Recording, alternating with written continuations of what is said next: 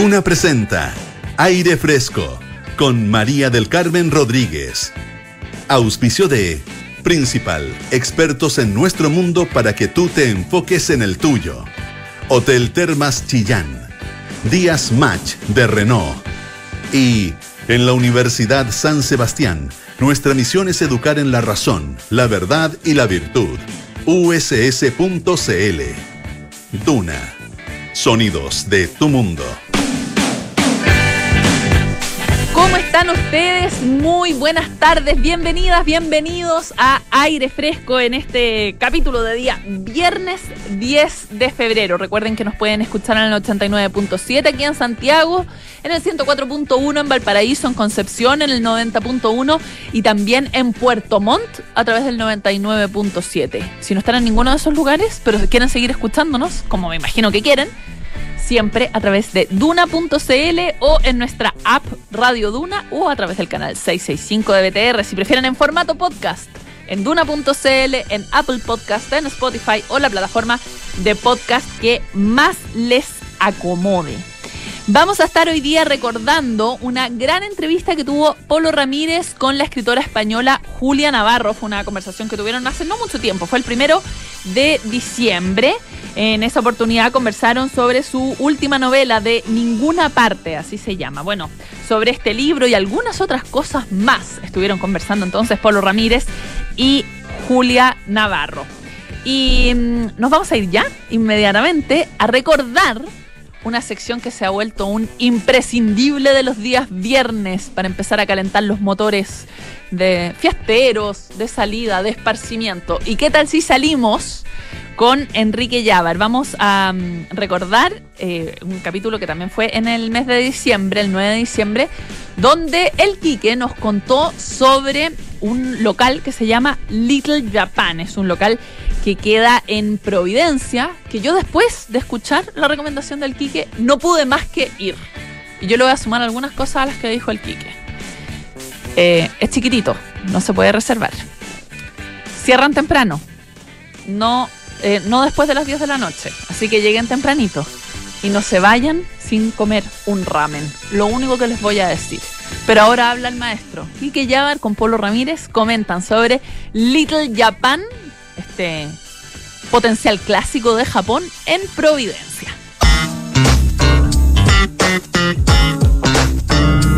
Algo para comer, algo para tomar, un lugar nuevo para conocer. ¿Y qué tal si salimos? Con Enrique Llávar en aire fresco. ¿Qué tal si salimos? La pregunta que nos hacemos nosotros, que probablemente se hacen ustedes también. ¿Qué tal si salimos? Bueno, ¿y dónde? Quique Yabar, por supuesto, nos tiene las mejores recomendaciones. Don Quique, ¿cómo va? Bien, ¿y tú, Polo? Bien, también, todo y, bien. Y está en llamas todo. Ya con el, con el mundial, Mundial, sí. sí. bueno, sí. Bueno. Está interesante. 2 a 2 en el alargue. Primer tiempo el alargue, siguen 2 a 2 y está, como tú dices, que arde la cosa. Pero Así bueno, es. nosotros nos preocupamos de otras cosas, sí. Así es, nosotros eh, por supuesto tenemos distintas propuestas para salir y una de ellas es Little Japan, que es un izakaya bar. Izakaya Bar. Un ¿Ya? izakaya bar. ¿Qué es un izakaya Eso, bar? por favor. es un bar típico japonés eh, donde después del trabajo, ya, eh, incluso después de, de distintas actividades que hacen los japoneses, pasan a poder disfrutar de un buen sake o una cerveza y a poder compartir comida. Ya es un un símil de lo que sería una picada chilena, pero está eh, en distintas ciudades, las más cosmopolitas del mundo, tienen Izakaya Bar. Y este Izakaya Bar que se llama Little Japan va a estar acompañado en un futuro, probablemente muy luego, de un hotel cápsula. ¿Ya? ¿Ya? Un hotel cápsula son esas cápsulas que son muy típicas en Japón, donde... Eso como, como, como- que no son piezas, son cápsulas, justamente. Ya.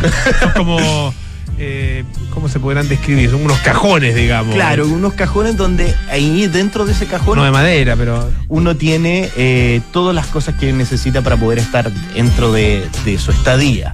Eh, hay algunos cajones que yo he visto, no sé cómo va a ser este, pero pronto lo vamos a conocer, que tienen incluso hasta la televisión adentro de- del Ah, cajón. Así que eh, Una camita, ahí un- el, el espacio necesario, digamos, para básicamente Preciso. dormir. exactamente. Y estaba, ser- estaba en hoteles, estuve alguna vez en un hotel que parecía hotel cápsula, pero no, era una pieza. se, su- se supone que era una pieza hotel. Pero era realmente enana la pieza. O sea, que había la cama y con suerte uno podía. O sea, si tú no te, no te, no, no, no te bajabas de la cama con poniendo atención, te podía, podían chocar tus rodillas con el muro. Ay, O sea, así, así, sea, de vuelta y, y con el muro. No, acá uno- realmente muy chica. Acá uno Pero está advertido de eso porque Ya. sabe que va a ser un hotel cápsula. Pero este Izakaya Bar que está ahí en General Salvo 193, en un barrio que es muy bonito, donde hay también otros bares y otras propuestas gastronómicas bien interesantes, eh, tiene una street food que realmente eh, a mí yo cuando probé todos los platos dije, esto es gastronomía pura y dura. Eh, y es un concepto que uno dice, por, la street food no significa eh, comer mal, Mm. necesariamente. Claro, Entonces, claro. es un street food con gastronomía muy interesante y donde todo es conceptual. Incluso los tragos preparados, los cócteles, están enlatados. Ah, mira. Entonces uno puede pedir distintos cócteles, pero te llega una lata acompañado de un vaso con hielo para poder eh, disfrutar de estos cócteles. Y aparte la lata, a mi gusto, ayuda muy bien a las mezclas que ellos crearon para poder tener Pero esta oferta. enlatados por ellos. Enlatado por ellos. Ah, qué de hecho, viene brandeado con Little Japan. Ya. eh, y tienen ahí un número donde uno puede saber por el número qué fue lo que pidió. Ya. Esta oferta tiene eh, propuestas como el gin con gin, que es un clásico, un cóctel de vermú bianco, otro de vermú roso, un vodka con pompelmo, un vodka con aranchata rosa, una vodka con limonata y también quiero destacar muchísimo un iced tea verde que Ya. está realmente impresionante, mucho sabor, muy sabroso. Mira, ¿sin alcohol ese? ¿O Sin alcohol, Sin alcohol, ya. muy reconfortante y que incluso viene en una en un menú que tiene este Izakaya Bar, este. Little Japan, que es un ramen acompañado de este iced tea. Mira. Un ramen de verdad que voy a destacar más adelante porque si en algún minuto yo creo que va a existir esta ruta del ramen en Chile porque es un plato que ha entrado muchísimo Sí, a nuestra sí, cultura y que es un plato también que es muy nutritivo, que aporta muchísimo y que lo comían los japoneses, me contaban ahí, después de la guerra. Es un plato posguerra eh, y que tiene todo lo que uno necesita para poder quedar muy bien. Bueno, y estuve probando distintas entradas. Por ejemplo, probé un, un yakitori de zapallo italiano, que es una brocheta de zapallo italiano, que viene con cebollín y un ajo confitado, todo muy sabroso, muy rico, hecho a la plancha, eh, con una porción bien abundante de- del, zapallo italiano está en una disposición de brocheta, y otro yakitori de camarón, que viene eh, hecho el camarón a la plancha con una mantequilla batayaki. Todos los ingredientes que incorpora Little Japan son muy japoneses eh, y ninguno al azar. Ya. yo de verdad quiero destacar porque es un restaurante con un ticket eh, muy competitivo eh, y, y que no es un, un restaurante que nosotros lo podríamos definir como caro. Como caro, ya.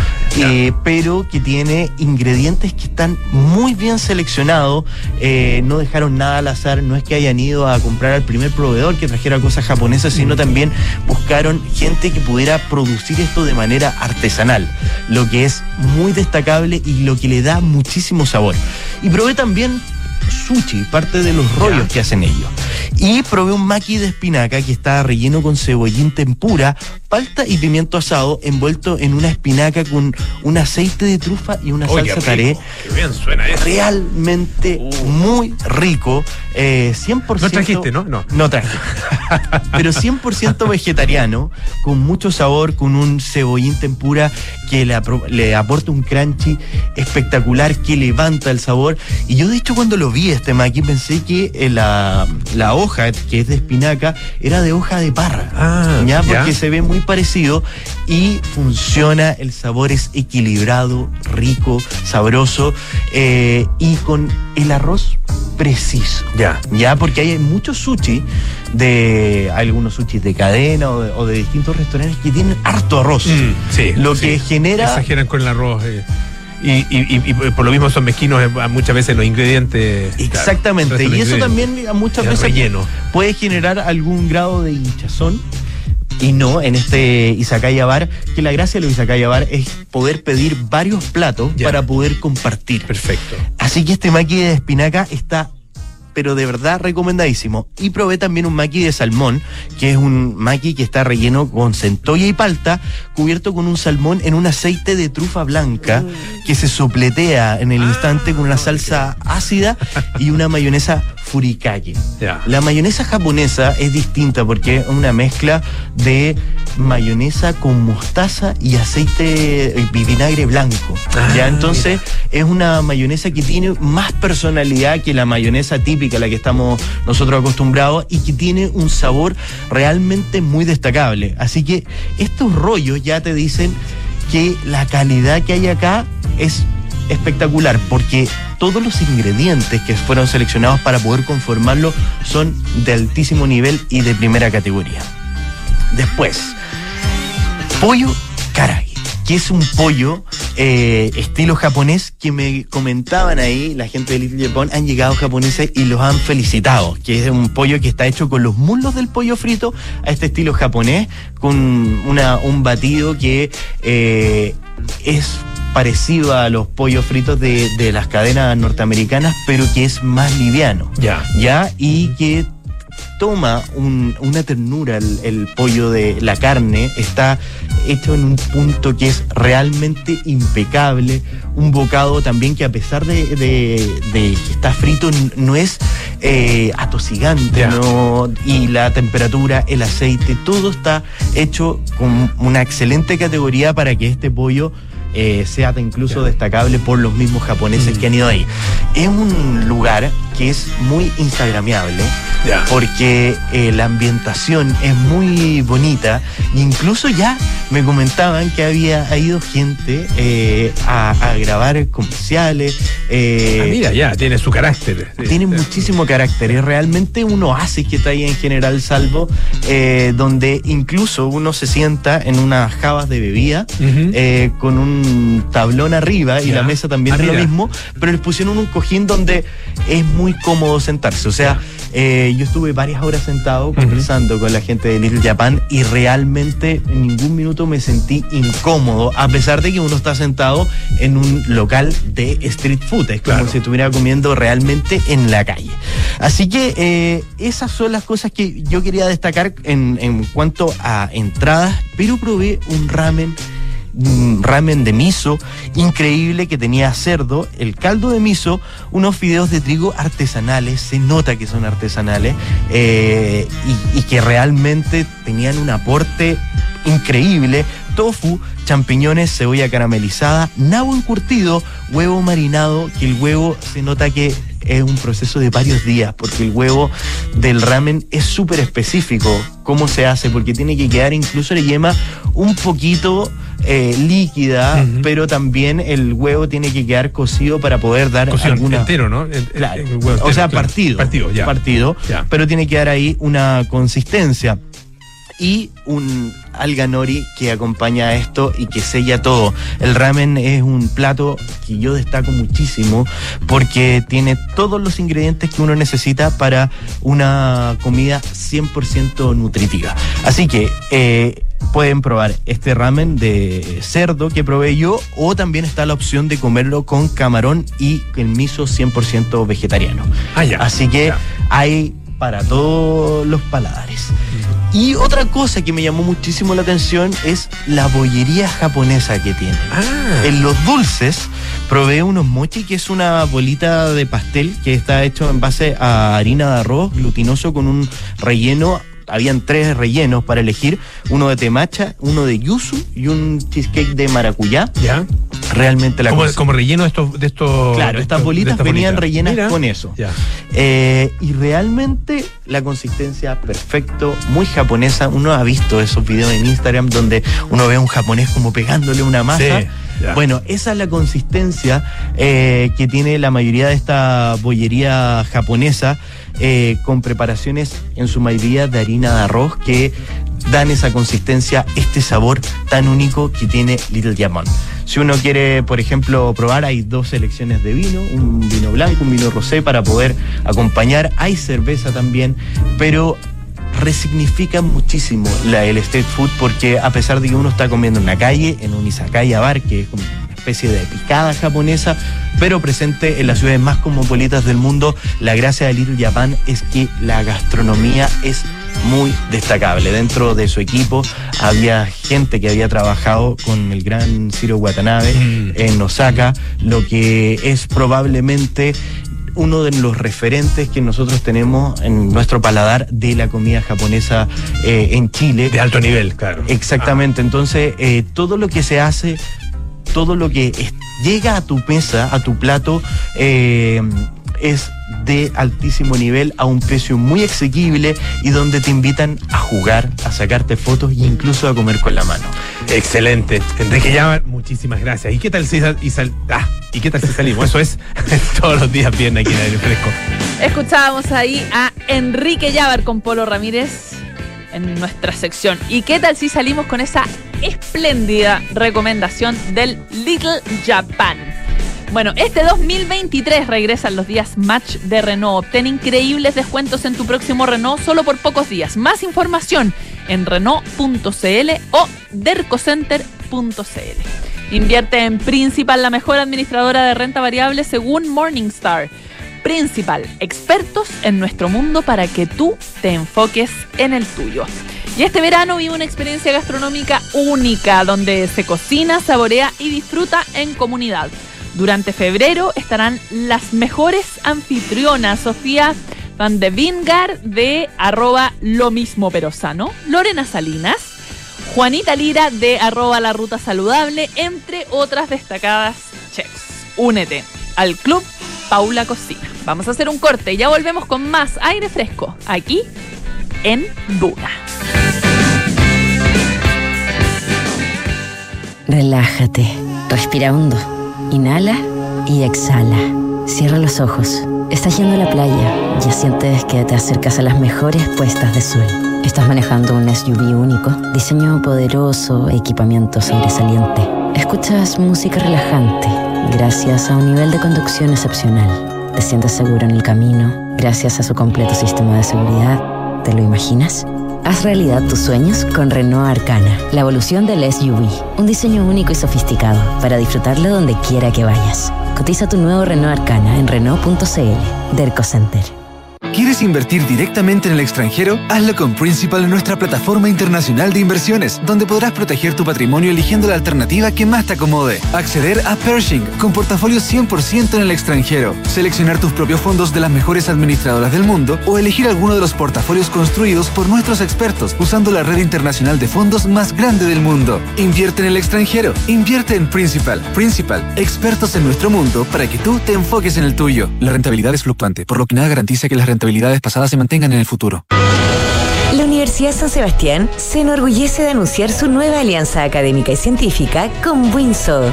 Juntos construirán uno de los centros veterinarios más grandes del país para la atención de animales domésticos, de fauna silvestre y rehabilitación de fauna nativa, donde se desarrollará docencia e investigación. Esta alianza es un nuevo compromiso de la USS con la formación de profesionales que fortalecerán el desarrollo de un medio ambiente sostenible. Conoce más en uss.cl. Universidad San Sebastián. Vocación por la excelencia. Hola a todos, soy Josefina Ríos y los quiero invitar de lunes a viernes entre 7 y 8 de la tarde a revisar las mejores historias del día en Nada Personal. Junto a Matías del Río Cajo, nada conversamos con los protagonistas de la noticia y analizamos la actualidad con profundidad, perspectiva, relajo y también humor. Ya lo saben, cada tarde la sobremesa informativa está en Radio Duna, Nada Personal.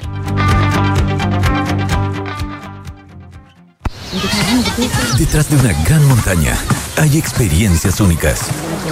Detrás de esas experiencias únicas hay un destino perfecto en medio de la naturaleza. Y detrás de la naturaleza hay un hotel por descubrir. Ven a disfrutar a Hotel Termas Chillán una experiencia única. Ven a conectarte con la montaña, el deporte, la familia y el descanso. Haz hoy tu reserva en termaschillán.cl o consulta por más información en reservas arroba termaschillán.cl. Hola, señora Patricia, ¿cómo está? Hola, Francisco, ¿cómo le va? ¿Lo mismo de siempre? Sí, porfa. Con dos de azúcar. Oiga, veo que me hizo caso. Sí. Qué bueno ver esta placa. Ya era hora de instalar una alarma en el negocio y me acordé que usted siempre me recomendó Verisur. Ahora va a estar más tranquilo, se lo aseguro. Es importante que el negocio quede bien protegido. Sobre todo ahora que voy a cerrar un par de días. Me voy de vacaciones. Conoce la alarma Cero Visión de Verisur, capaz de actuar antes que lleguen las fuerzas de seguridad. Calcula online en verisur.cl o llama al 600-385-0003. Activa Verisur, activa tu tranquilidad. Estamos de vuelta para más aire fresco el 89.7. Este verano vive junto a tu familia unas vacaciones inolvidables en Hotel Termas Chillán. Anda y disfruta de la naturaleza, el relajo y un servicio excepcional. Consulta por tu estadía en reservas arroba termaschillán.cl o Y la Universidad de San Sebastián anuncia su nueva alianza científico-académica con el Centro de Estudios Científicos SEX, potenciando un polo de desarrollo científico en el sur del país. Universidad de San Sebastián, vocación por la excelencia. Y vamos a esta hora a recordar una gran entrevista eh, que hizo Polo Ramírez hace no tanto tiempo, primero de diciembre. Aquí en Aire Fresco recibió la prestigiosa visita de la escritora española Julia Navarro. Ella estaba mm, presentando su libro De Ninguna Parte, donde por supuesto entregó algunos detalles de su más reciente publicación, además de comentar sobre cómo es su proceso creativo y sobre algunos hechos de actualidad que también estuvo comentando. Escuchemos a Julia Navarro aquí en Aire Fresco. Yo tengo en mis manos un, eh, un libro eh, muy interesante y además muy entretenido. Es una novela, eh, pero muy arraigada en realidades que vemos todos los días o prácticamente todos los días en las noticias y que han marcado los últimos decenios incluso. De ninguna parte se llama.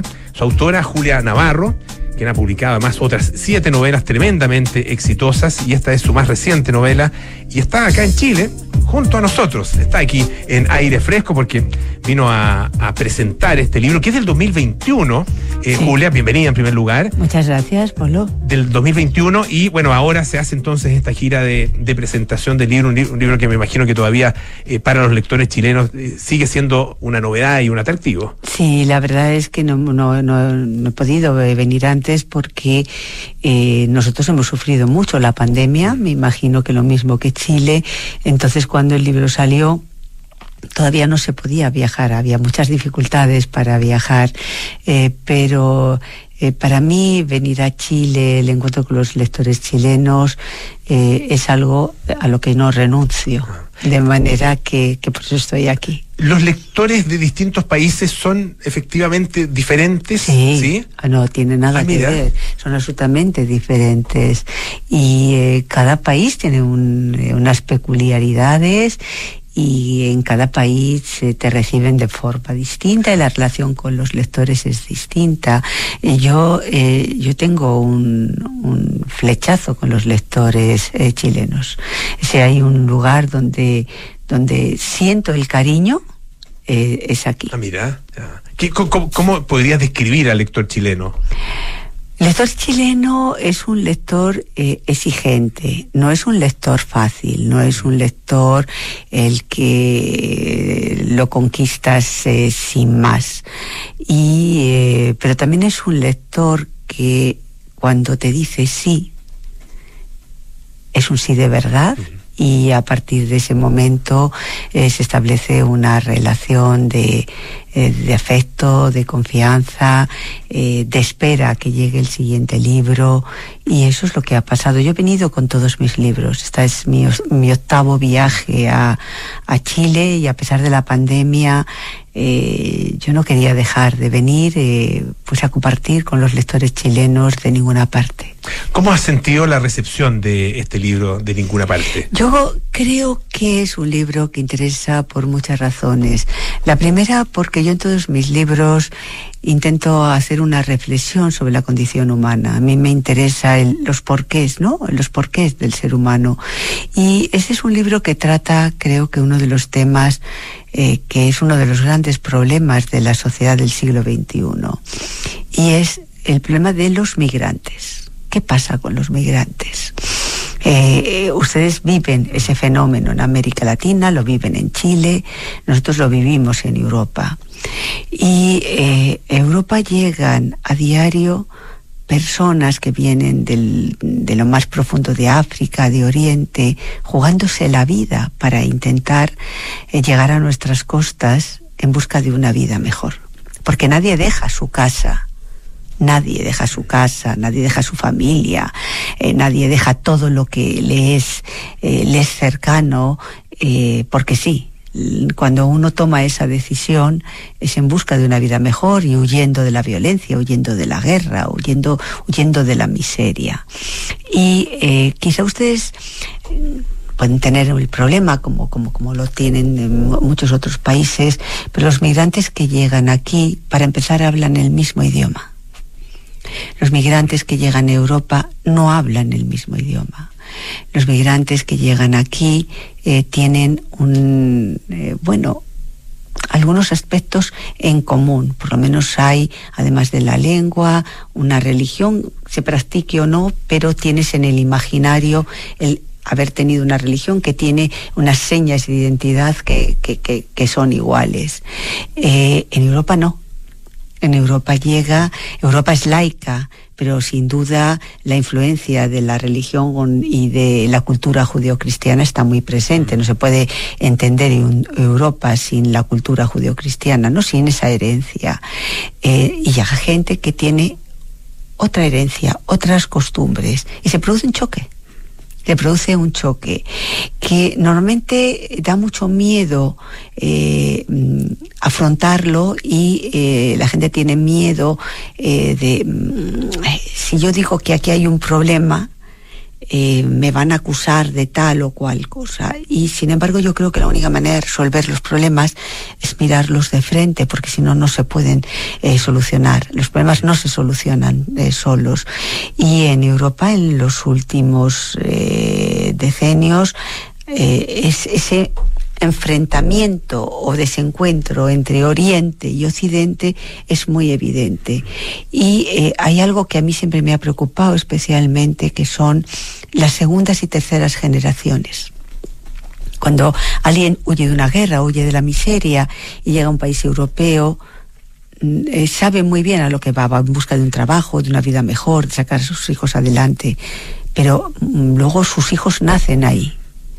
Y eh, se sienten que no son de ninguna parte, porque ya no son del lugar del que llegaron sus padres, pero tampoco son del lugar en el que ellos han nacido y se produce se produce un desajuste y, un problema y un problema de integración. Y eso eso está ahí eso hay que eso hay que afrontarlo para buscarle una solución porque estás hablando de la dignidad de los migrantes y estás hablando también de la enorme angustia que produce a tantos y miles y miles de personas el sentirse de ninguna parte. Estamos conversando con Julia Navarro a propósito de la publicación de su libro De Ninguna Parte eh, y eh, de, esta, gira que está realizando por Latinoamérica. Ya lleva algunos días acá en Chile nos visita acá en el, en el estudio. Eh, hablemos de, de, la, de la trama, porque, claro, está el tema de los migrantes en el, en el, en el trasfondo, ¿no? Eh, pero la trama es, es, una trama que se mueve en, entre lo, el, la, lo, no sé, político policial, no sé cómo llamarlo, es, es, un, es, un, es una es, un, un, ámbito de la de la actualidad de la actualidad de la, de la coyuntura incluso ah, que, que nos, nos tiene permanentemente preocupados eh, y tiene también eh, conexión con un conflicto en el cual es, es muy difícil eh, pararse y que es muy difícil abordar y tiene que, que ver con el Estado de Israel eh, y su relación con el mundo Fíjate, árabe. Polo, no tanto en este caso. Este eh, está es, es menos. O sea, aquí es, está en sí, el trasfondo. Está también. en el trasfondo, sí. pero el problema no es el Estado de Israel. No el Estado de Israel. El problema es, que... Oriente y Occidente. Ya. Ese es el problema. El problema es esas personas uh -huh. que llegan a vivir a Europa. Ese es el, el realmente el problema. Aunque eh, en la novela eh, es la historia de dos jóvenes que transcurren en paralelo. Eh, un joven libanés eh, que un amanecer eh, ve que un comando, o sea, se, eh, su casa es asaltada por un comando israelita que está buscando a un terrorista, un terrorista que se refugia en su casa, porque su familia sí que tiene relaciones con un grupo terrorista, pero él es un niño y lo único que, que sabe es que a sus padres les matan, que a su hermanita pequeña la matan, y eso cambia su vida. Le llevan a vivir a, a, Francia, a casa de unos tíos muy radicalizados y empieza ese calvario de sentirse de ninguna parte. Él ha nacido en Líbano, soñaba con ser ingeniero, termina viviendo en, París como un migrante, termina sintiendo que sus compañeros de liceo no le terminan de aceptar, siempre es el señalar de tú no eres francés, tú no eres como nosotros, tú eres diferente. Y en ese asalto a la casa de este niño que, que terminaba convirtiéndose en un hombre, eh, hay un joven, un joven eh, que es francés, pero que en ese momento vive en Israel, eh, porque es judío, y eh, de repente eh, tiene también un problema de identidad. En, se plantea, pero esto de ser judío, ¿qué es? ¿En qué consiste? Eh, ¿Por qué tengo que tener unos enemigos que yo no he elegido? Eh, ¿por qué tengo que ir a combatir a los territorios ocupados? Y forma parte, el, como eh, a veces hay un enorme desconocimiento sobre Israel, ¿no? Hay, hay movimientos pacifistas que, que que abogan y trabajan por la paz y entonces él forma parte de un movimiento pacifista después de, de esa acción en uh -huh. el sur del Líbano en que, que, se siente mal por lo que ha vivido él pasa a formar parte de un grupo de un grupo de objetores de conciencia y la vida de estos dos jóvenes va a transcurrir en paralelo se van a encontrar años después eh, en Bruselas eh, el uno se ha convertido en un informático que sigue preguntándose y esto de ser judío en qué consiste y el otro se ha convertido en un terrorista. Para mí escribir esta novela ha sido muy complicado porque yo he intentado meterme en la piel de los dos para explicarles a ambos, para explicar todo su recorrido, todo su recorrido mental. Y eh, meterme en la piel de Abir, eh, que se termina convirtiendo en un terrorista, no ha sido fácil, mm. porque yo no quería exculparle. Es decir, no quería que eh, sus circunstancias le eximieran de la responsabilidad que significa matar. Pero sí quería explicarle, sí quería explicar cómo las circunstancias al mismo tiempo son una especie de mochila que eh, llevas en la espalda y eh, que a veces no te, eh, no te dejan caminar en la dirección adecuada. Y, y Abir, que termina siendo un terrorista, eh, meterme en su piel y explicar por qué aquel niño que soñaba ser ingeniero se convierte en un terrorista, quizá ha sido uno de los, eh, de los libros y de los personajes que más me ha costado, más, me ha costado escribir. Este encuentro en, en, estas otras circunstancias, ¿no es cierto? Uno convertido en, eh, en un informático que, que, trabaja también para, para los servicios de seguridad. Le llaman, él no quiere colaborar. No, claro pero eh, al final es una vida, la de Yakov, eh, una vida en la que siempre hace lo que no quiere mm. hacer, lo que le plantea un, problema de conciencia eh, permanente que no sabe cómo resolver. Mm.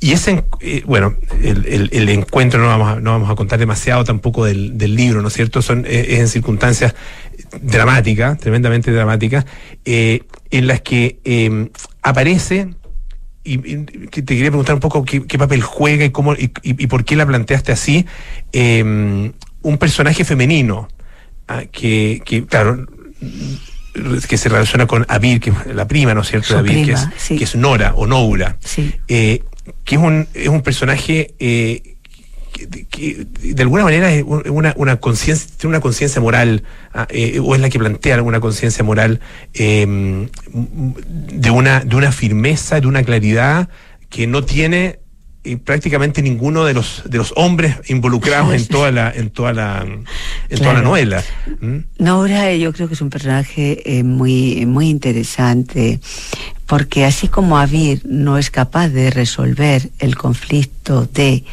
soy un migrante y eh, no me aceptan en la sociedad y me revuelvo y entonces yo tampoco les acepto a ellos y eso me lleva eh, al odio.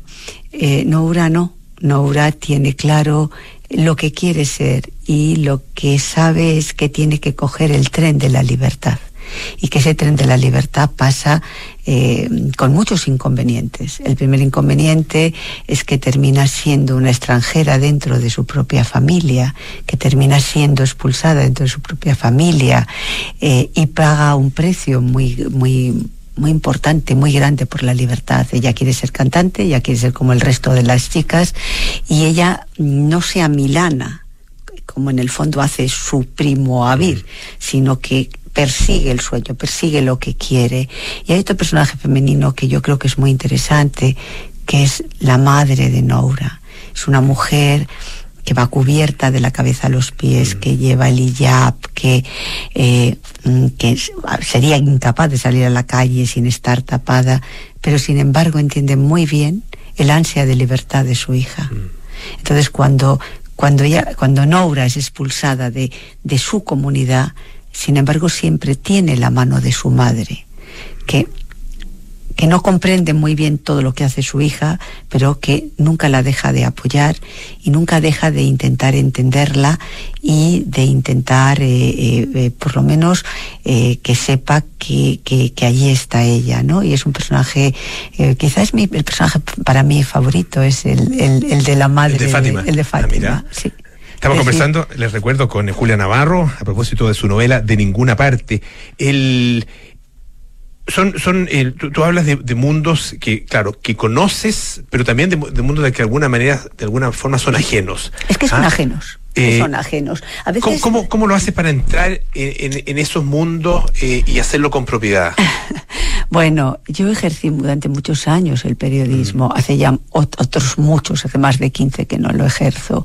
Pero yo siempre digo que el periodismo te permite vivir muchas vidas, porque te permite conocer a gente que no habrías conocido en circunstancias normales y te permite cuando viajas eh, si tú vas a Jerusalén como un turista, ves los santos lugares. Si tú vas a Jerusalén como periodista, ves otras mm, cosas mm. y hablas con otra gente.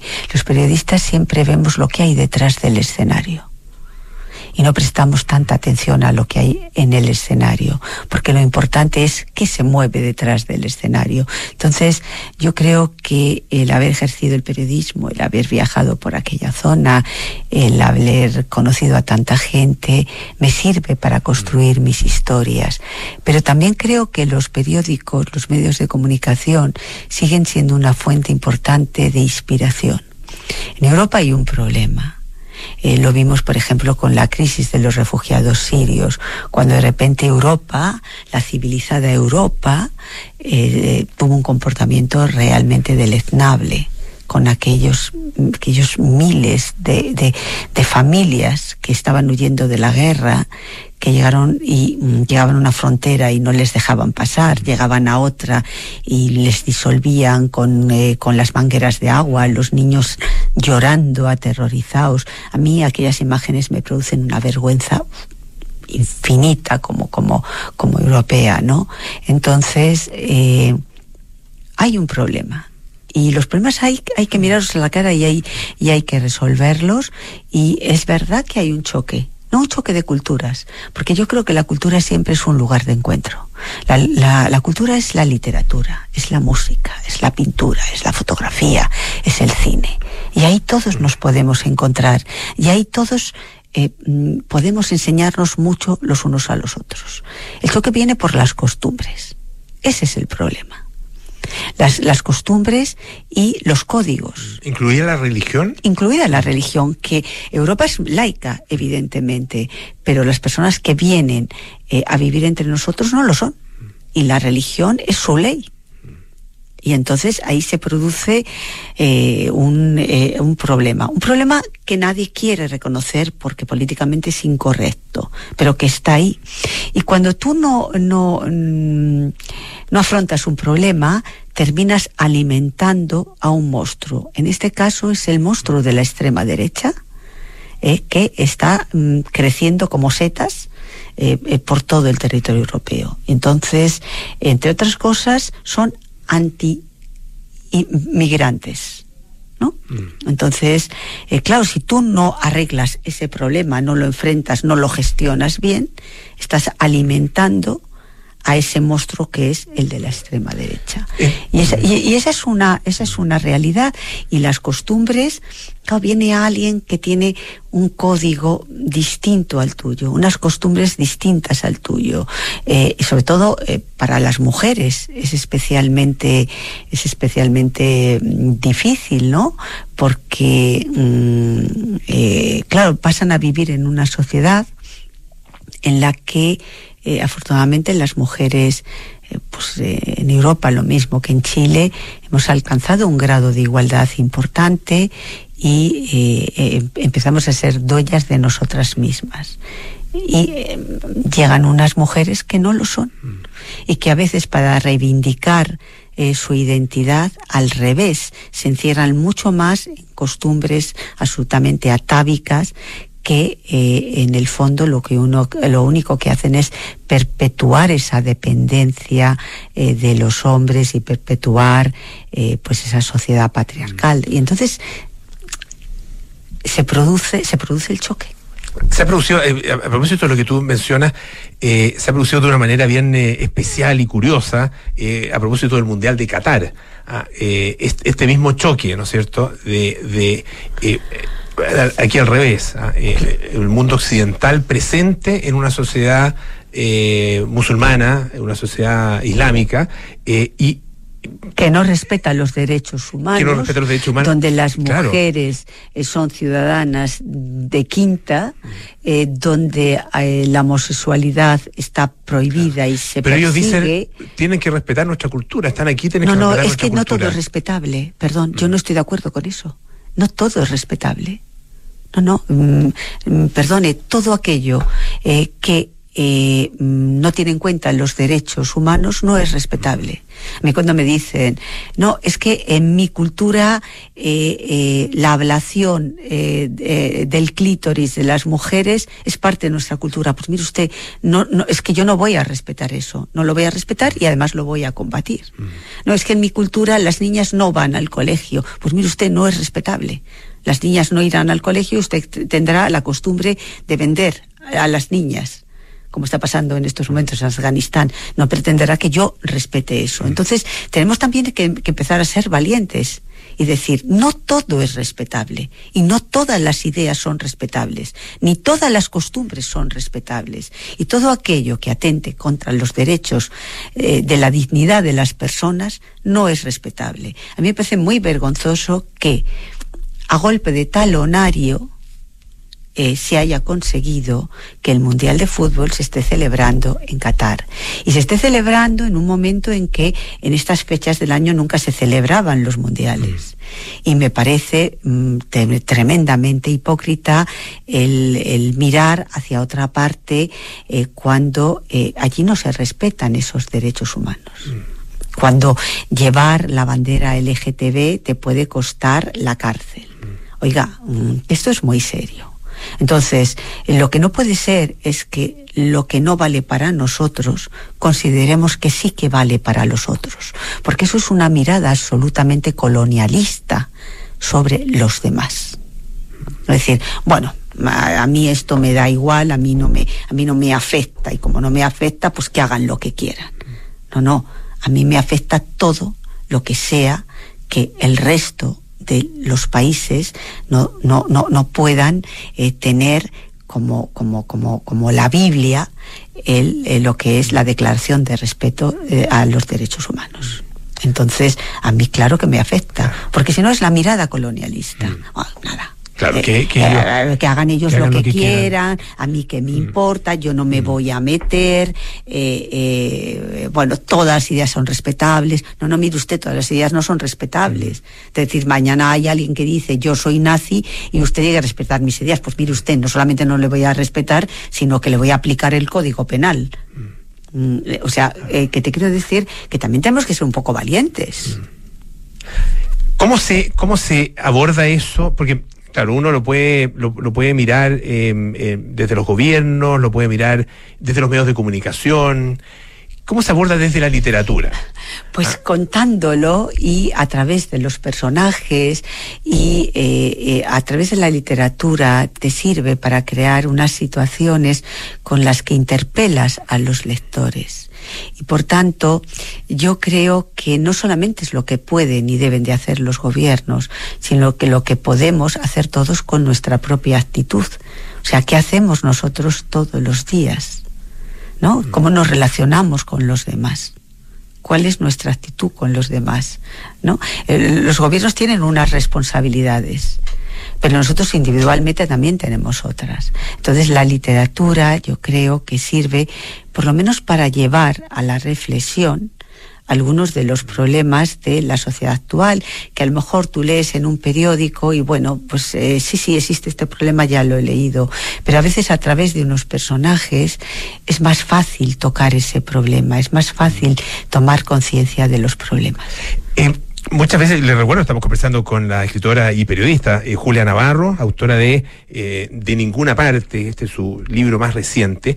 Eh, Ahí hoy día se hace, se hace el- de alguna manera la evaluación y el juicio eh, de, de la historia y se mira a muchos autores, se mira a escritores, a muchos artistas, creadores en general, eh, desde otra, desde una nueva perspectiva. Ah, es- estoy con, en contra. con los valores, con- de alguna manera con valores actuales. ¿Cómo, ¿Cómo ves eso? Nos ha pasado acá en Chile con Neruda, por ejemplo. Pues Ah, mira, me eh, parece una auténtica barbaridad. No se puede juzgar el pasado con los ojos del presente. El pasado hay que conocerlo y hay que conocerlo mm, de la A a la Z con sus sombras y con sus luces. Entonces, eh, y entre otras cosas, conocer el pasado sirve para darnos cuenta de lo que no debemos de hablar, de- de- perdón, de lo que no debemos de hacer en el presente. Pero tú no lo puedes cambiar. Y es una actitud tan absolutamente infantil, esto como no me gusta, lo tacho, ya no existe. No, no, esto o sea, ha el existido. votar, el votar documentos, Bueno, que me- monumentos. Me parece, el- me, me parece un acto de barbarie y me parece una, una, una auténtica estupidez y que habla muy poco de la, mm, no sé, eh, realmente de, la calidad intelectual de los, de los que hacen esas cosas. Es decir, no me gusta Neruda. Bueno, seguramente Neruda en su vida personal eh, mm, eh, se puede hacer una apreciación, pero eso no significa que usted le deje de leer. Es decir, porque es ridículo. O Picasso, O ¿no? Picasso, claro, que también se ha hecho ¿no? Que en estos momentos el año Picasso, tal, no sé qué, la vida de Picasso. Bueno, puede resultar eh, que en el terreno personal alguien eh, nos pueda resultar deleznable, ¿vale? De acuerdo. ¿Qué hacemos? Mm, ¿Quemamos los cuadros? ¿O seguimos reconociendo que era un genio? Entonces, eh, no se trata de decir compro todo sobre Picasso. Como era un genio, me parece estupenda su vida personal. No, no. Eh, pero eh, mm, eh, mm, hablemos de lo que es el Picasso artista y de lo que era el Picasso hombre, si usted quiere. Y condenemos al Picasso hombre, pero también conozcamos lo que no se puede decir, se acabó, le cancelamos, no se habla de él, no existe. Oiga, existe, ha existido. Y es bueno saber de dónde venimos. Es bueno saber de dónde venimos para saber lo que no tenemos que volver a hacer y es bueno para hacer una reflexión de cómo era la sociedad entonces. Mm, eh, con qué ojos se miraban las cosas entonces, las relaciones eh, con, entre hombres y mujeres, es decir, y para saber qué no se debe de volver a hacer. Pero el, el, el eh, que desaparezca, eh, ya no se habla más de esta persona, es que es tan, tan, tan infantil y tan ridículo, es como cuando eras pequeña, ya no te ajunto y ale, eh, chincha rabia, estás borrado. No, no, mire usted, Neruda ha existido, Picasso ha existido, y ha habido, eh, yo creo que muy pocas personas, salvo seguramente algún santo que hay por ahí, podrían eh, eh, pasar el escrutinio de lo que es la mentalidad de hoy. Es decir, y no sé, yo, imagínate Miguel Ángel o Leonardo. Claro. No, de Entonces- hecho, no- sabemos lo suficiente de ellos como para poder hacer esa, esa Bueno, pero, evaluación. pero lo que sabemos, lo que sabemos lo también nos- sabemos, nos podría es llevar a eso, claro. no, nos puede llevar a eso. Entonces, eh, eh, es, eh, es una auténtica barbaridad. El pasado hay que conocerlo y tenemos el deber y el derecho de conocerlo. Pero eh, conocerlo no significa el, el, pues ahora ya no existe porque lo tacho. No, no existe y tenemos que saber de dónde venimos para no repetirlo y para construir una sociedad mejor que la que era aquella. Mm, pero negando cómo era esa sociedad no hacemos nada. Por ejemplo, a mí me, me, parece una cosa realmente eh, insólita. Durante eh, muchos, eh, muchas décadas en, en Atlanta se veía todo, hay un cine donde diariamente se exhibía lo que el viento se llevó. Pues de repente eh, ya no se puede ver esa película. Bueno, yo la veo todas las navidades. Hay un día que eh, yo me quedo sola. Chocolate, eh, pasteles, y me veo lo que el viento se llevó y lo paso bárbaro. Lo pienso seguir haciendo. Es el reflejo de una época. Lo que nos está contando es una época. No, es que justifica el, el esclavismo. No, no lo justifica. Es un retrato de en esa época había esclavismo. Y por favor, tráteme como un adulto, que yo sé capaz, soy capaz de discernir que el esclavismo es una de las lacras de la humanidad. Pero eso no significa de, como eh, no, eso estaba fatal, mejor que no lo vea. No, no, yo soy una persona adulta y sé perfectamente lo que estoy, eh, lo que estoy viendo. Y es un retrato, es un retrato de una sociedad, es un retrato precisamente de una época donde había esclavos, lo cual es absolutamente intolerable e inaceptable. Pero eso no significa que no, película condenada, cuadro condenado, poemas condenado. Por favor, seamos adultos. Recuerdo un, el caso de, de, la obra de Mark Twain, por ejemplo, cuando en algún minuto se discutió eh, de si debía seguir leyéndose en, eh, en los colegios por la utilización de ciertas, cierto lenguaje eh, y ciertas denominaciones, particularmente eh, a la población negra, eh, por, por, por el, los términos que utilizaban. ¿no Pero cierto? es que hay Pero que leerlo, hay, hay que, que leerlo, leerlo para explicar Claro. el reflejo de un momento de la historia en que las cosas eran así y cómo tenemos que hacer que no vuelvan a ser así. ¿Cómo van a saber nuestros hijos lo que está bien y lo que está mal si lo que hacemos es negarles la posibilidad de que vean ese retrato del pasado? donde la sociedad era de determinada manera. ¿Cómo van a saberlo? Si le contamos, eh, les situamos en un mundo de, colorines donde todo es políticamente correcto. Es, absurdo, es absurdo. Vamos a- a perpetuar que nuestros hijos sean eternos menores de edad. Entonces, son retratos, son retratos de una época. Entonces se trata de decir, mire, esto pasaba. Y es horrible que pasara. Y afortunadamente hoy no pasa. Pero tienes que saber que eso pasaba. Yo hay, hay algo que en ese sentido lo encuentro preocupante, que es eh, que desde hoy esta, esta visión puede eh, tender a, a, a tentar, digamos, a muchos autores hacer... eh, La autocensura. a- a- autocensurarse, Sí. a, escribir sobre, por ejemplo, si, si yo escribiera sobre mi propia vida, sobre mi infancia, tendría que describir cosas que hoy día son absolutamente inaceptables en relación con, claro. con la manera de tratar a los niños, con la manera de tratar a las mujeres, con la manera de tratar eh, Claro. a, a- a las minorías sexuales, etcétera. Pero si no lo describo así, no estoy describiendo mi época. No, no, y no estás. y Entonces. Y no estoy siendo honesto. Y también hay que saber cómo hemos llegado hasta aquí. Y por qué ahora tenemos conciencia de que hay cosas que no debemos de hacer. Si no explicamos cómo hemos llegado hasta aquí, cómo de repente, por esa evolución de la historia y esa lucha por los derechos y la dignidad de las personas eh, eh, mm, eh, es consecuencia de cómo se hacían las cosas antes que se hacían mal, pues es que nadie entiende nada, pues si no parece que somos todos seres angelicales que venimos de Marte. No, no, somos seres humanos que hemos cometido muchos errores, muchas barbaridades y la historia de la humanidad está llena de eso y por tanto tenemos tenemos que conocerla, es que no vamos a cancelar toda la historia, porque la historia en definitiva, la historia de los seres humanos es una historia de guerras, es una historia de conquistas, es una historia de maltrato, es, es- es- hay tantas, tantas y tantas cosas realmente terribles, eh, pero mm, para defender la paz tienes que saber lo que ha sido la guerra. Porque si no, ¿qué estás defendiendo? ¿Cómo, vas- cómo vas a, a- a dar el valor que tiene, por ejemplo, la paz si no sabes que es la antítesis de la guerra y de la destrucción? Es que es imposible. Julia Navarro, autora de De Ninguna Parte, su más reciente novela. ¿Cuándo sale la próxima? ¿Tiene- Bueno, eso, eso le gustaría saber a mi editor. Ah, ya. Eh, eh, En, ello, en ello Está- estoy. está trabajando. En ello estoy. Julia, sí. muchísimas gracias por estar esta tarde acá en Radio Duna. Que esté muy bien. Muchas gracias, Polo. Y con la conversación que tuvo Polo Ramírez con la escritora española Julio, Julia, digo Julia Navarro, vamos cerrando ya esta edición de día viernes aquí en Aire Fresco. Le vamos a dar el pase a nuestra querida Bárbara Espejo en un nuevo capítulo de Cartas Notables y luego seguimos junto a Josefina Ríos y Enrique Llávar en Nada Personal.